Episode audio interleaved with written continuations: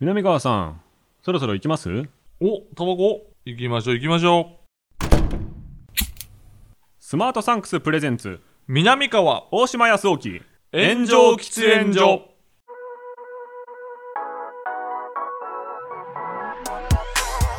So long, I've been trying to fight the world. Damn wrong, everything I thought I knew. Hold on. さあ始まりましたスマートサンクスプレゼンツ南川と大島康沖の炎上喫煙所パーソナリティ兼進行役の大島康沖ですどうも、大島くんの話し相手、南川でございます。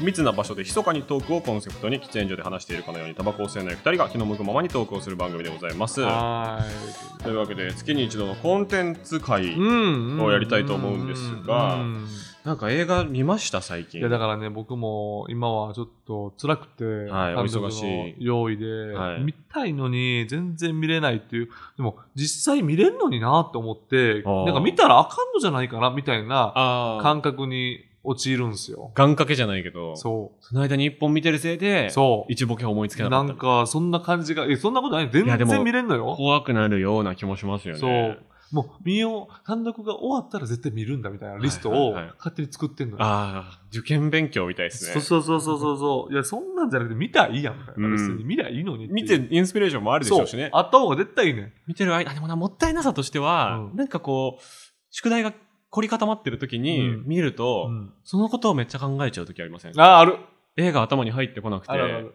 でも途中でやめちゃうんだよな。あ、ダメだ、これ。ね、で、映画館でそれの時、超もったいないですよもねっ。たいないよ。ただのスマホ立ちの時間みたいな。い絶対あかんで、それ。や、でもたまにありますね。いや、あるあるある。わかるわかる。それめっちゃわかる。だから、なんでいつになったらちゃんと勉強するのかな、自分と思えない。いや、確かなんでもっとこう、うん効率よくできないかな、っていう感じはあるんで。逆に、うん、僕もそのなんか、別に単独とか、その大それたのはないですけど、うんもう細かい締め切りみたいなのがこういっぱいそうよね。ある中で、締め切り10個あるけど、関係ないもの見ちゃってる俺みたいな。あー、でもさ、それが大事だったりするけどな。それが一番気持ちよかったりします。うん今、絶対いらない古畑任三郎みたいな。あーわかる、その、 とか YouTube とか永遠見てるもんね。 そうです。ほんま、僕的には FOD が基本仕事に関係ない割に面白いもの多くてそっ、か、だってずっとドラマ見放題やもん。し、昔のレッドカーペットとか見れるんですよ。あ、そうなんめちゃくちゃあるんですよ。だからあピーマンズスタンダードさん出てるの多分入ってます。嘘 !FOD? FOD。いるかな FOD 一番お得説あります。ああれ、月いくら ?FOD?。月、えっと、1000円切ってると思いますよ。えー。 800何十円とかじゃで、ないか古な。畑古畑任三郎は見れるし。見れるるし、もう、キムタクのドラマ基本全部あるし。あー、最高。アスナル、アスナル白書とかあんのかなあ。るんじゃないですかね。昔、だから昔のやつもう一回見たいのよね、でいやも。面白いですね。気持ちとして。うん、なんかおすすめに出てきたやつを、うんとりあえず押すっていうなんかうん自分ルールを作ってるんですけど、はいはいはいはいはい。なんか天体観測っていうドラ全マ体家族ね。ありましたよねあったよ。 99年って書いてあっ99たかなで98とかまさにバンプ・オブ・チキンのあの天体観測そので僕は世代としては、うんそのバンプ・オブ・チキンがもう小学生の時に、はいもうトップ・オブ・トップのバンドみたいなはいはい感じだったんで、そうバンプが出てきた時は知らないんですけど、うん天体観測はもう名曲としてあったみたいなあるあるある。スマップともう同じぐらいみたいな世界に一つだけの花と天体観測別にランク同じぐらいみたいなああ、そうなんや。ぐらいの感じでした、僕の学校では。ええー天体観測って主役誰やったっけっとね、豪華すぎて誰が主役かわかんないんだよな。天体観測。坂口健二さん、あ、小田切丈さん、えーっと、男性もう一人いた、えー男性伊藤秀明さん。うわー、そうなんや。で、女性もすごい。えー女性、小雪さん、おう田畑智子さん、小西真奈美さん、うわ長谷京長谷川京子さん。あ、で、山山崎重則さんが一番天文オタクみたいなやつで。ー。天体観、えー、言うたらそういう恋愛ドラマやな。恋愛ドラマで、うんそのチャラいサークルを作ってるんだけど、うんうんうん真面目そうな子が来ちゃったからアドリブで「天天天体観測サークル」って嘘ついたところからあ天体観測サークルが始まったっていう設定ーでうわー、もういいな第1話見てるだけで、うんバンプの曲がもう,、もう後ろに DJ いるぐらい、はいはいノンストップでかかるんですよバンプの曲が次々にかかあ、るそうなん や。もうバックで DJ やってるじゃんみたいなあー、いいね。で出てくる人がもう次々に、うん今だったら主演の人がうん順番に出てくるんで、うんこれどこまで続くのって思ったら、うん。 8人ぐらい主演の人出てくるみたいな。主役級ってことだよね。主役級の人が出てくるああー、なるほどね。 それだけで超ストレス解消されました。溜まってんな ストレス溜まってるやん、それ。溜まってるってことですね。そうやねん、そうやねん。うん。でも、まああ、ー気軽に解消できて。でもこう、随時随時、あの、時となる恋愛ドラマがあるわけや。多分その前が多分白線流し。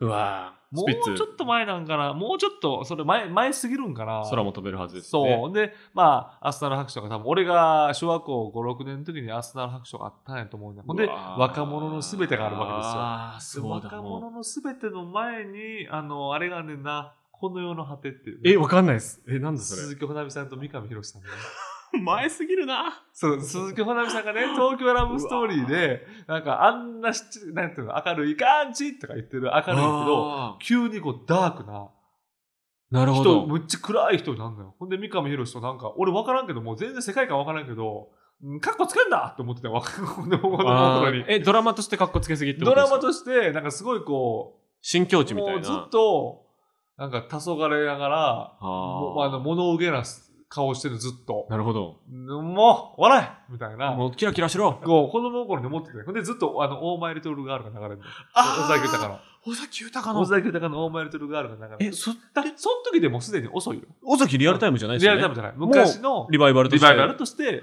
主題歌として、えこんなにもとかってみんながこうなんか、だなんか、うーってなんか、傷ついた若ワイ者シャみツたいそうな。傷ついた若者がワ イシャツ、デカめのワイシャツを着、着着はいはいはいはい自分を抱いてんねんびしょ濡れだったりしてね。自分を抱きしめとんねん。雨の中となあ、か。そんなんってずっと思ってたけど、 子供心に。何やってんねんって。その時、小学生とかですか小学生ぐらいだったと思うね。小学生には分かんないですよね、やっぱね。そうそう。だから多分今見たら、っうん。て思うかもしれないいけど。や、絶対そうだと思いますよ。それよりもお金がないとかの方が楽しかったね。あ、わちゃわちゃとたまわちゃわちゃドタたバタでしてくれた方うが。んいや、そう、だから、ロンバケを、僕、久々に、最近、一気見しまして。どうなんやっぱさ、大人になった今、うんロンバケの山口智子さんの、うん。あの演技が、うんゼカヒカっていう。え、どうなん僕はもう、絶中ゼのなん絶。や。ゼなのね。で、最初に見たのが僕19とかの時の、はいもう大学1年生の時とかに、あの、渋谷の巨大なツタヤで、こう、4, 4枚5枚でいくらとかあるじゃないですか。あ、はいはい、あるあるあれでガバッとまとめて借りて、まだサブスクとか本当にギリギリなかったぐらいの時はい、代なないんよで、ね。うんそこで一周見た時は、もうほぼ心に残んなかったんですよ、正直。え、ロンバケって、え山口智子さんですよね山口智子さんと木村拓哉さんああとそう、ねまあでも結構いろんな人いてますよね。あラららラブソングね。ララブソングはい。はいはい。でラララブソングめちゃくちゃかかりますね。かかるよ一回の中で。そう、めっちゃかかるよ。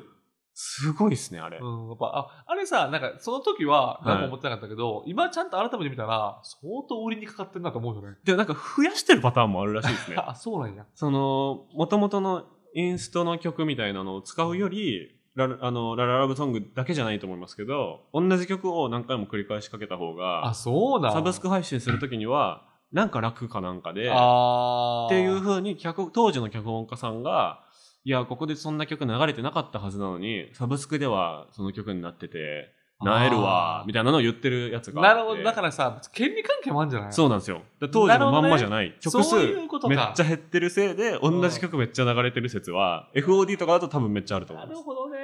あーいいす。いね。や、でもうすごいなと思いましたね。もううん今の山口智子さんみたいな人いないなって思いました。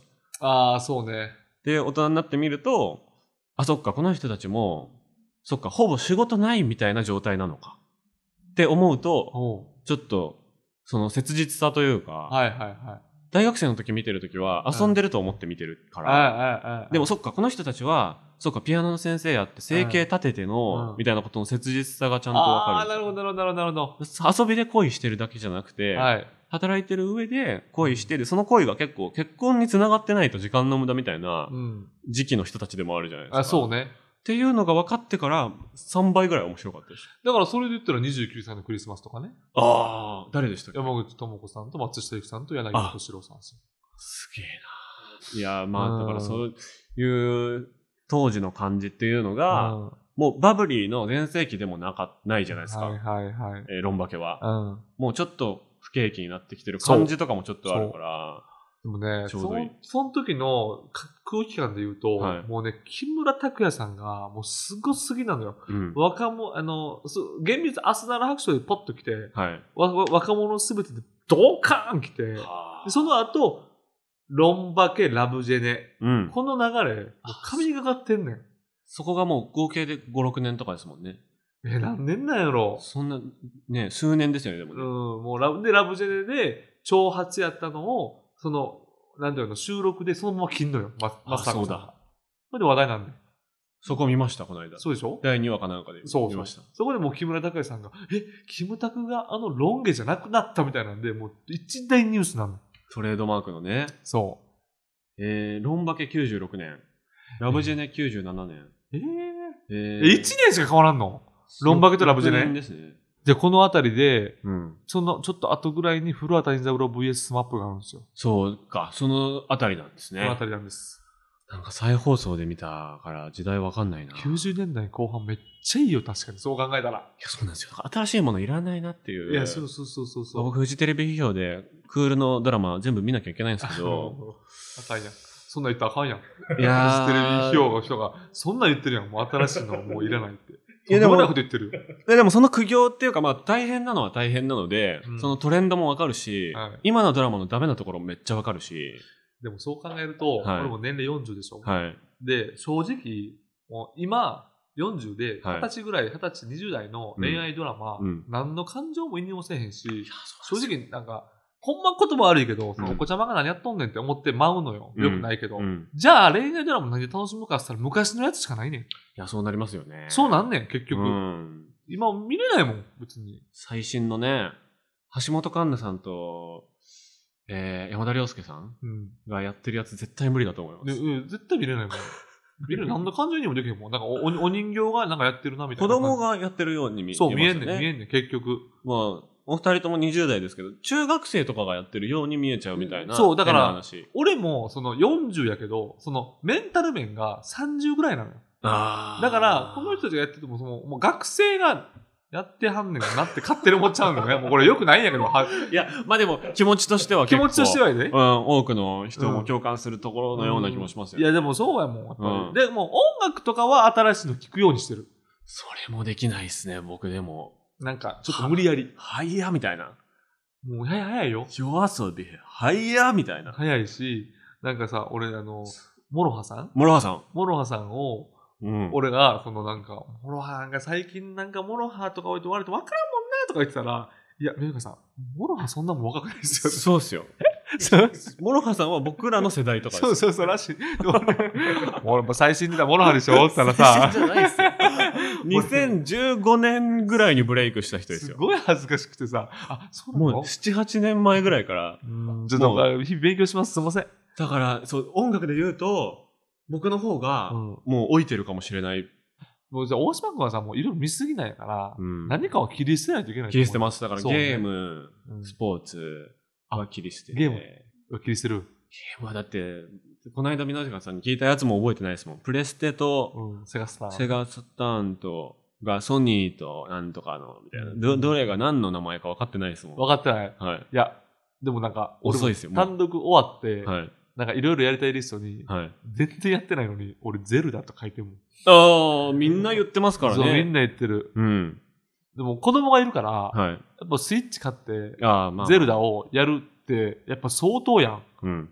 俺、子供に一発目見せるゲームが、ゼルダでいいんかと思ってんねん。だ確かにも、もっと低いところからそう見せていった方が楽しいんじゃないか。から俺、スーパーファミコンを新たに買おうかなと思っいて。や、それいいそ教っ育かだと思いらます。スタートさせて、うん。こういうとこから始まんねんっていうの方が楽しいやろうなと思って。 5年間でゲーム史50年とかをそう体験させるみたいな。体験させてそれ超英才教育じゃないですか。何の餌やろでも、ありがたいですね、多分。大人に、いかな大人になってみたら、うんあよかったなって思うと思います。思うから、うん俺それやろうかなと思ってな。え、めっちゃいいと思思います。すっごいいい投資だと思う。そう、スーパーファミコンのブラマリオブラザーズからやらして。はいはい。もう、インベーダーゲームみたいなやつから。そうそう。でもいい十分楽しめると思うんだよな。うん子供の時は絶対楽しいですもんね。うんそうそうで、いいものから知っちゃうとな、もう戻れないからそなう。そう、そうなんですよ。うん。いや、そう。だから新しいものの話してなくても、なんか、古いものの話だけしててもいけちゃうようなえ、いけます気もしてくるけども、ちろん。でも、あ、サンクチュアリも見ましたしタン。クジャル見て。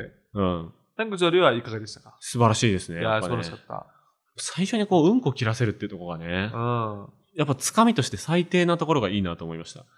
もうそうやし、やっぱり俺もあれになると、もうキャラクターを愛してしまってんねん。はい。だから、あの、演者のツイッターを、動向をちょっ と、あのええ見てしまうんですよ。一ノ瀬渡さんとか一ノの。瀬たるさん、一ノ瀬たるさんは、えーあれやられてるのかわからんけど、その、あの、言ったら、あれ結構芸人が多いのよ。めっちゃさんとかあ、そうですよね。あの、吉江さうん、んあの、あの一番いじめっ子、それこそうんこを切らしてはいはいはたい人とか、あれ、太田プロの芸人やね。そっか。あそう元力士芸人元力士芸人みたいな。みたいな方もいらっしゃいますよね。それですごいなんか、見るわ。もともと、もともとは別にそんな別に距離感も普通だった人をちょっと好きになっちゃうっていう。そうそうそうそうそまう。あそれはありますよね。そう、それはやっぱり、せその、その世界観がもう好きになっちゃった。うんあの、一番巨大な、うんあの、武蔵丸みたいな、あ、えっと、しずち足づち。うん。あの方は何なんですかあの人も、言ったら力士俳優。もともと力士やってた。もともと力士やってたんかなかまあ力士士専門俳優みたいな。あの、ハリボーのさ、はい。 CM でさ、あ、子供の声みたいな。子供の頃やってて、なんか、はいあの、すごい力士がさ、はい。もうほんまにありましアたねメリカにいる力士みたいな。あの人とツイッターで繋がってた。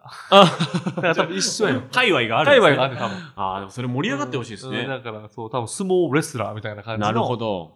だからそういうキャキャスティングの時はうんいるんじゃない、だからそのヤクザ映画に、うんもう専門のこわもて俳優がいるよういに、るように。もうサンクチュアリもシーズン2、3ってこううんもうバーっと行って、うんサンクチュアリじゃない、ちょっと2匹目の土壌みたいあなあ相撲ドラマとか映画とかも流行って、あやったらグッといくんもじゃうない歴史俳優の人がもうそれだけで、うんもうスターみたいな、売れるみたいいや、な、あるかもしれないけど、ね。なん白龍さんとか、そう。相川翔さんとかみたいうんなうんのって別にヤクザ映画見てない人でもうん知ってる、うんでも出演作意外と見てなかったりするけど、うん名前はさすがに知ってイるメージはね、国民的なところに行ってるじゃないですか。そこはすごいよね。っていう風になりそうな気もしますちょっとバラエティーとか入ってきてねう。ん、で、トーク番組でちょっとはねおもろい人が出てきて。そうでその実はもう相撲ドラマ100本出てるんですみたいなわえ100本あるのみたいな それさ、それあまりにも、相川翔さんしか俺は聞いたことない、それ。その確かにパターン相川翔さんがおかしいんうんだ、相偉川翔さんお業かしいね。偉業そのなんうんもともと別にヤクザ映画だけの人じゃない無で理すしね、めっちゃ出てますって言われ ても、ゼブラーマンって言われても、びっくりしたもんな、うんゼブラーマン100本目って言われてなあ、そう。 100あるの何マジ本みたいな。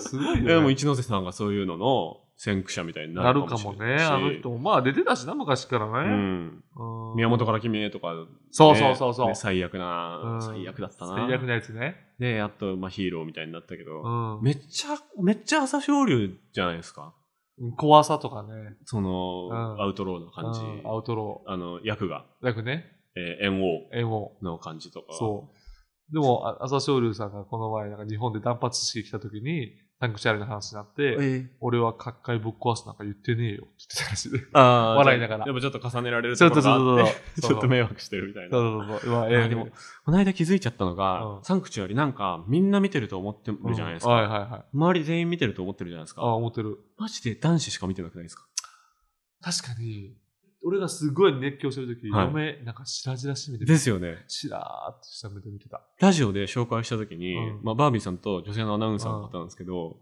そんなハマってなかったですいや、でもそれはそうなんかもな。まずちょっと、あの、もうサムネじゃないじゃないけど、うんジャケットでもう見ないんかもね。そうかもしれない です、いや、あると思う。でであるとう思う、ねん、で僕は、はあんまりその男の子カルチャー全然通ってきてないんで、はいはいはい格闘技とかも見ないしうん。鉄道とか虫とか、うんカードゲームとか、うん一個も通ってないんですよ格あ闘あゲームとかー、はいはいはい。だから、男の子文化全く関係ないと思ってたんですけど、うんうんあ、でもサンクチュアリはやっぱそこ男女結構くっきり分けるんだなって。そうね初めて思いましたそうかもね。うんいや、でも俺、次、マジで、サンクチュアリじゃないけど、はい俺、これも今言ったらあれなんかもしれな いけど、歌舞伎のドラマとか出てきそうじゃない、タブー多いな出てきそうやなっていう感じが。まあ、多分、まあ、このね、今のあの昨今のあれで、だいぶそれはちょっともうタブーな、もうさらに濃くなったけど。そう。でも、あぶり出すタイミングでもあるような気もしますし、そう、そう、そうそうあると思うんですよなんかね。海老蔵さんとかはどんな人がやっても出てくれそうな気もすもうるそし。の、多分全く知らんと思うね。なんとかやって言われても、多分いろんな矢があるんですよ。うん。あれ。で、その中のパワーバランス、はい。権利とか。 はい。えぐそいや、俺めっちゃあると思う。そこそれの権力闘争。う。それもサンクチュアリと同じ作り方で作るしかないですよね作るし。かないもう歌舞伎の世界とうはん協力してもらわずに作るしかないですよね。そうです。相撲でも、それはネットフリックスやったらできると思う。できますよね。脚本があれば。いやー、それいいなめめっちゃ見たいけど、うん。でも本物の歌舞伎の人は一人も出れないんでしょうね一。人も出れない。歌舞伎やめの人なんていないですもんね。相撲やめの人はいるけど、ほんまやね。歌舞伎やめの人、歌し舞か伎、もさ、あの、音の人とか太鼓の人とかも絶対使われへんやん、全員。そうですよね。う一、ん回出ちゃったらもう一生干されるみたいな。もうそれまかすから。ら、ぽい人を集めるしかないってなると、 あそれ無理か。相撲よりむずいかもな。宝塚はダメでしょ。 宝塚もさ、なんか、双方ダメでしょ、多分。宝塚を描くってことですか描くダメでしょ。もうまさに宝、どうだっでても、宝塚みたいな人なんて宝塚出身の人しかいないんだから。いでも宝塚の裏側とか知らんでしょや、でもね、ちょこちょこ聞きますまよ。あ聞くやんか。なんかそでのもそれも、大変な大変やんか話聞きますよ。うんでもそれってもう宝の宝庫やん。まあね。宝の宝庫って言ったらあれやけど。でもそのなんかタブーみたいな雑誌とかですらいじられてるのそんな見ないぐらい、そ本当のタブーなんだなってやっぱ思いますし。でも見たいよね。そこを崩して喜ぶ人の方が少ないんだなっていうのもわかるし、だかでらもでも歌舞伎ですよ、どっちかって言ったら。まあそうか。うんまあイメージで言うと、海外にも通じる宝し塚、歌舞伎ヤクザ映画の雰囲気とかでもまあできるしあ、るよね。谷町もいるし。うん。んだからまあフィジカルが結構強い、まあでもそうですね、なんか、綾野剛さんとかがうん歌舞伎俳優の役やってうもん似合いそうですまよあね。似合いそう。似合いそうなんやけど、俺はもうできたら無名の人にやってほしい。あ無あ名のほんまに、ががっつり。結本構。気で本気でもう歌舞伎役者目指すぐらいの感そうじでなんか、日舞とか上手い人とかばーッと集めてきて。ああ、あの人100%出ますね。早乙女太一さん100%出ますね。あれ、まあそうね。うんあのあたりは大丈夫よね。だから、 2番手とかで100%出大ますね、衆演劇とかからの出身の人はは、うわ、夢広がるなおで梅沢さん出れるよ、梅沢富美男さん出れるな 梅沢富美男さん、師匠や。 最高や。サンクチュアリの松尾鈴木さんのポジションね。ポジション。ポジション出てくるし。あれもいいんだよなうんなんやったらもうピエール滝さんそのまま出れそうやしな。出れますね。うん。うん出れそう出れそあの系統の人みんな出れるなう。出れるよ。うん出れんねん。結局。伊藤健太郎さん出るかなあーあ、女型でな。ねえ、いけそうっすいね。けそい や、勝手なこと言ってう。るけど勝。手 なことですいや、でもマジあり、マジあマりジ。あるよ。見たいあるよ。だな。からあの、あの人、鈴木さんうん。あの、エゴイストで出てた。えー鈴木亮平さん。鈴木亮平さうん。わー鈴木亮平さんも出てるし歌舞伎にいそうだな。いそうでしょ中村勘九郎さんみたいじゃないですか。勘三郎。ぽいうんな。あぽいでしょ絶対出る人見つけた。絶対出るっていうか、誰ですか もう、もう第一候補、森山未来さん。あ、出る な。出るな。顔歌舞伎だし、うん顔歌舞伎は失礼だけどな。 え、でもそ失礼でもの、ないか日本人っぽいというそうか、ねで肉体もめちゃくちゃ使えるしや、っぱダンスもすごいねしね。いいないや、主役ちゃう主役うん。か、もうライバル。ライバル。怖いライバル。うん。怖いライバルで。柳楽優弥さん。んとかね。うん。いいね。で、やっぱり、古畑任三郎ファンやから、町秋も出てほし いね。ああ、もうあの回最高ですよ ね。町秋の回。きつ狐のね回。の回ね。 お茶漬け。えおー、エ茶漬けレベーターのね、うん下ろし方あをれしおもろいんだよなもう古畑の話で一回やりましょう、今度そうね。南川と大島康雄の炎上喫煙所この番組は最短1分で感謝を送れるギフティングサービススマートサンクスの提供でお送りします南川さん、今回もリスナーさんから差し入れが届いていますほいほいほい。これは何うわあこれ知ってるスクリーンブックカバースクリーンブックカバ知ってますよ、僕も。これは。ねこれっていうか。ー映画業界で話題になりましたねこれねいや、俺、このものは知らない。あ、そうですか。長年にわたり映画館を支えてきたスクリーンそのものを素材として使用したブックカバー。めっちゃいいやん。これアパレルブランドとかもありますよね。服とかもあるんですよね。これ僕、あの、映画館で昔働いてて。あ、そうだ。で、あのー大阪の、ごもうご50年、60年ぐらいの、あのー800席の、えー関西で一番でかい映画のスクリーンを、 100席最後、みんな持って帰ろうっつってめっちゃ切り刻んだもんね。ええー、モラルよ。うん、そういや、いいって言われたよね。そのまあまあまあまあ東宝の人にいいって言われて、はい。あのー、記念に持って帰ろうっつって、まあ俺、こ結構、バーって切って持って帰った。甲子園の砂的なことそうですそようね。そうそえ、持って帰ってどうしたかって覚えうてそう。ます、もう置いてる家に。ええー、すごいなそういう、置てると思でもそれをこう綺麗にして商品にしてくれてるってうい。いうや、でもこれはめっちゃいいよね。うん。こうカバンとかもあるんですよね、確かね。そう、これ、あの、穴開いてるんですよね。スクリーン。あそうだそうだあの言うたら下にスピーカーがあるから。はいはいはい後ろはにい。これいいよね、これ。ちっちゃい穴がいっぱい開いてるから、うんだから、これカバーかけちゃった上で、自分は中の本分かったりしますよね、多分。あ、そうね。で、電車の中とか待合室とかで、他の人からは何の本か見えないけうん。ど、あ、自分はうっすら分かりますちよ、ょ多う分。どいいね、じゃあ。すごい発明だと思う。いや、これすごいな。これ欲しいな、僕。いいですね。うん。えーこちらの差し入れはリスナーの皆さんの投げ銭でいただいています。はい。これはもう本いっぱい読むやろうから、大島君に。あ、ありがとうございます。ちょっとね、こうん怖い本とか、うんあの、怪しい本とかも読むんで、そうですよね。隠してそう読みだよます。ね、確かに。そうそう。スタッフさんが入ってきた時に、あ、うんえあそんな本読んでんのみたいにな って、その、一個仕事減るとか嫌なんで。えーいや、そんなん減るん。その本だけで。減らんやろ。あ、そんなん読んでんすかってなるよ、みんな。えー投げ銭後には僕らからのお礼の限定動画も見られます。えー先月から力をちゃんと入れてうん10分ぐらいのトークをしております。しっかりしますので、はいよろしくお願いします。有料級のトークが来たと思った時などは番組ホームページから投げ銭してみてください。はい。差し入れをいただいたところでこちらのコーナー行きましょう。うん南川さん、大島さん、これ知ってますこれをやりたい。お願いします。南川さんと僕、大島がリスナーさんからのおすすめコンテンツを教えてもらうコーナーでございます。う二、んうん人が強く興味を持ったコンテンツを教えてくれたリスナーさんには感謝の気持ちを込めて、先ほど僕たちがもらった差し入れと同じものを送らせていただきます。はい。というわけで、ラジオネーム、おぎんさん。おぎんさん。いつも楽しく聞かせていただいています。映画、バタフライエフェクト。ああ、はい。 2004年のアメリカの作品です。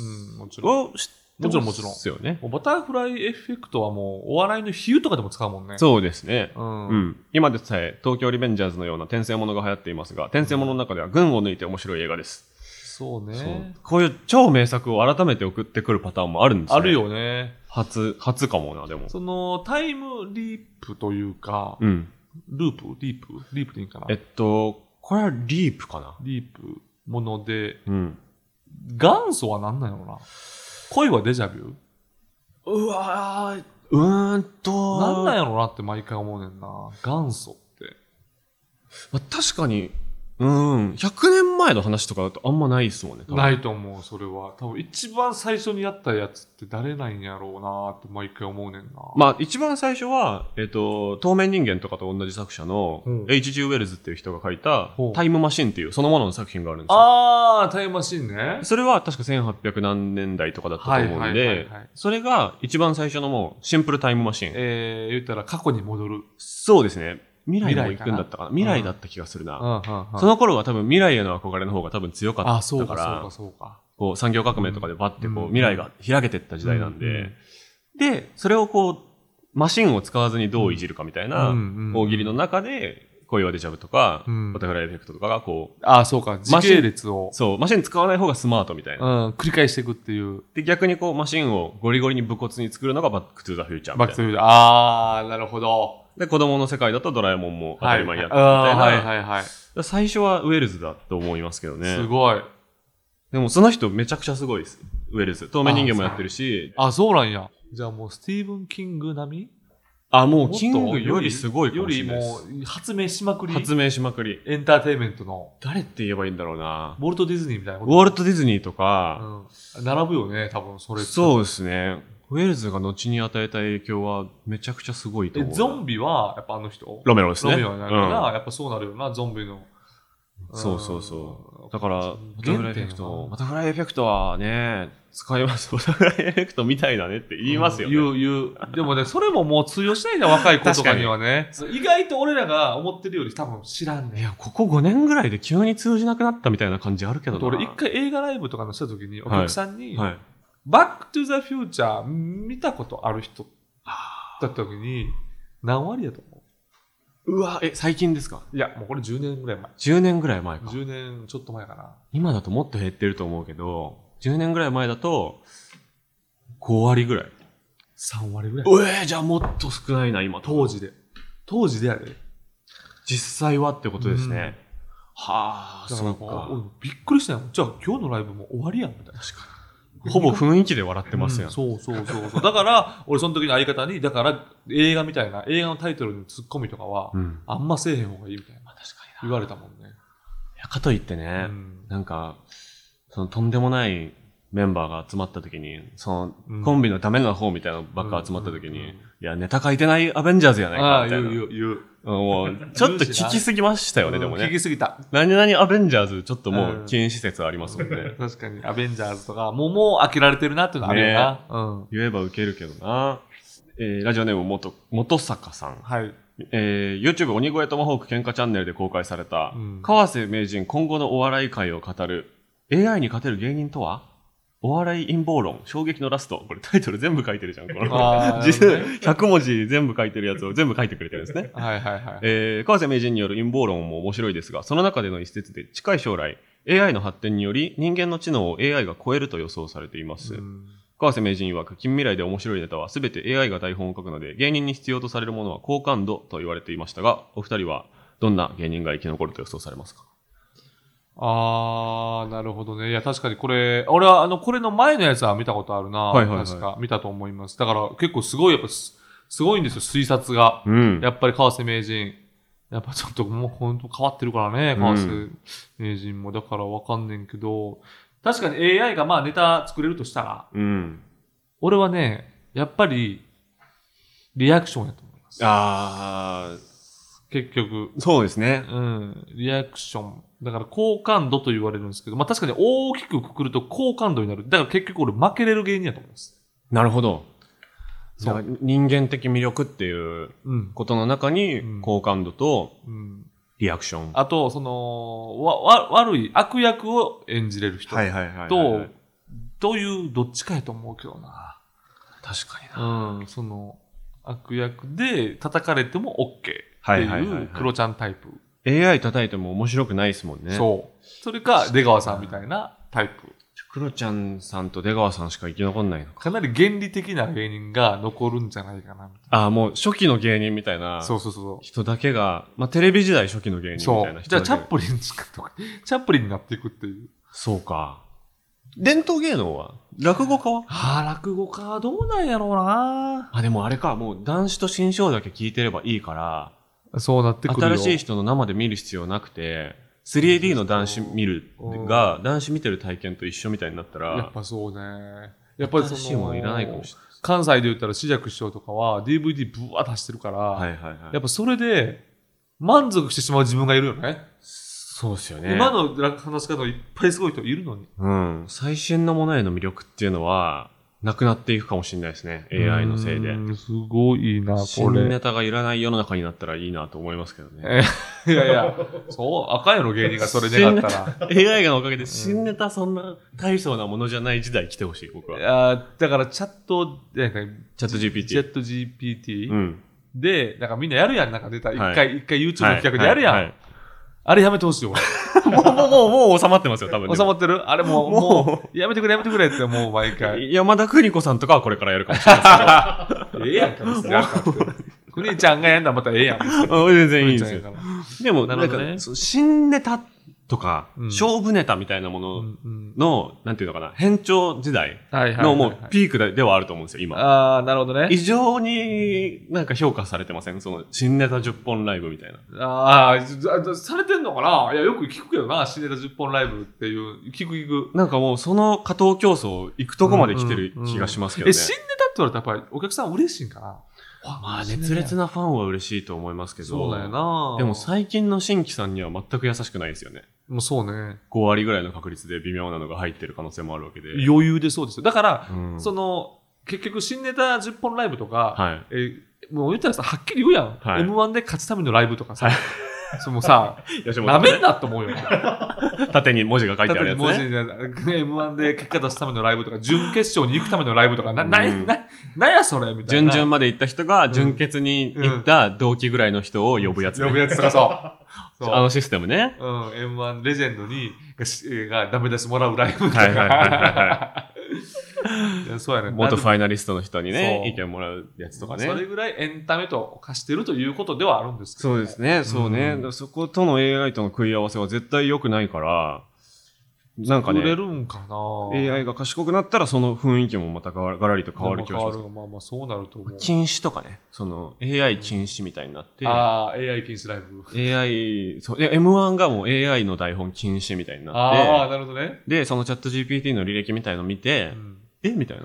あれこいつらの一ボケこれ、ここで試されてないやばいいってそうなったら、あるよな、でも。ありますよね。で、なんか、ではウザー剥奪に取り上げられてさ、そうそうそうそうそうそう。で、剥奪されるみたい剥な。奪されてさ、いや、あの俺は思いついたんすよ、とかそ言っうて、ほんまに思いついたんすよっていう論争。そう。で、あの、試したのが、なんか別の YouTuber とかだったみたいな。あが、小ボケ試しただけだったみたいな。あ。ああ、なるほど。とかありそうですよほね。んでもう10年後に、そうほんまに俺、あの時思いついたんでした。ね本当に思いついてたみたいな。そうそういう悲劇の芸人がで、今。覆る。太平四郎さんみたいな。で、東 野、東野さんとかが相変わらず面白か った。何歳なんだよ、その時。やってたマルコ・ポロリで。 アルコポロリで。いや、パクったのパクってないのパクってないいやだからパクってないんですパクよっ。てないです。パクってないと言うけど、じゃあ VTR 見てみましょうみたいな。東野さんはずっといるなみたいな、みたいな。東野さん的な人はずっいや、といるパなクだってかるらと。か言われてさ、うんパクってるでええやんとか言われて、だかあらダメなんですよとか言っだからて。悪意の投げ手と受け手は残るってことですね。そうやね。ああ、面白い。だから悪意は絶対残るよ。うん。悪意はエンタメだわう。んじゃあ、この2つ、バタフライエフェクトか、鬼越さんの AI の。そうですね。バタフフライエフェクトはもうやっぱりちょっとご存知感がちょっと強いんで、やっぱりそこは川瀬名人に行くはい。かは。はいい松。名人さんの AI の動画の方をうん送ってくれた元坂さんには、スクリーンの、えーブックカバーを差し上げます。というわけでコーナーは以上となります。コーナーへのメールはスマートサンクスのウェブサイトにある番組投稿フォームからお願いします。あなたのおすすめコンテンツを教えてください。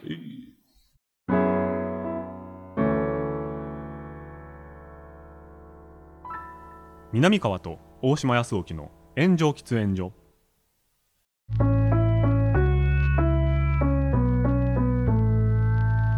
スマートサンクスプレゼンツ南川と大島康沖の炎上喫煙所そろそろお別れのお時間です。んね、あの、結構最新の映画とかドラマの話をしようかなと思ったんですけど、意外とねね、夏いものとサンクチュアルの話だけでいけちゃうというね。そうなのよね。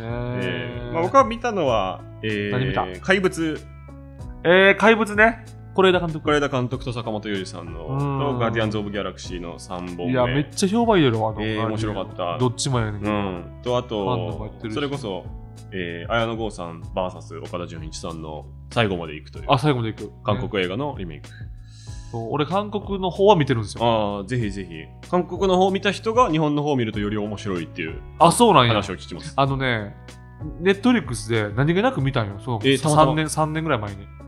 じゃあ当時ですね、多分。当時、うんでめっちゃおもろくて、え、全然話題になってないやん、これって思ってたんですけど、やっぱりリメイクしたんだ。いや、しかも各国でされてますからね。フあラそうなんやンスとかでもされてんじゃないかな。4カ国目とかって言ってましたよ。あ、うそうなんや。うん、でも、その韓国のにプラスして何国かやってるらしいんで、えー、そのいじりというかう、ん、展開がすごいから。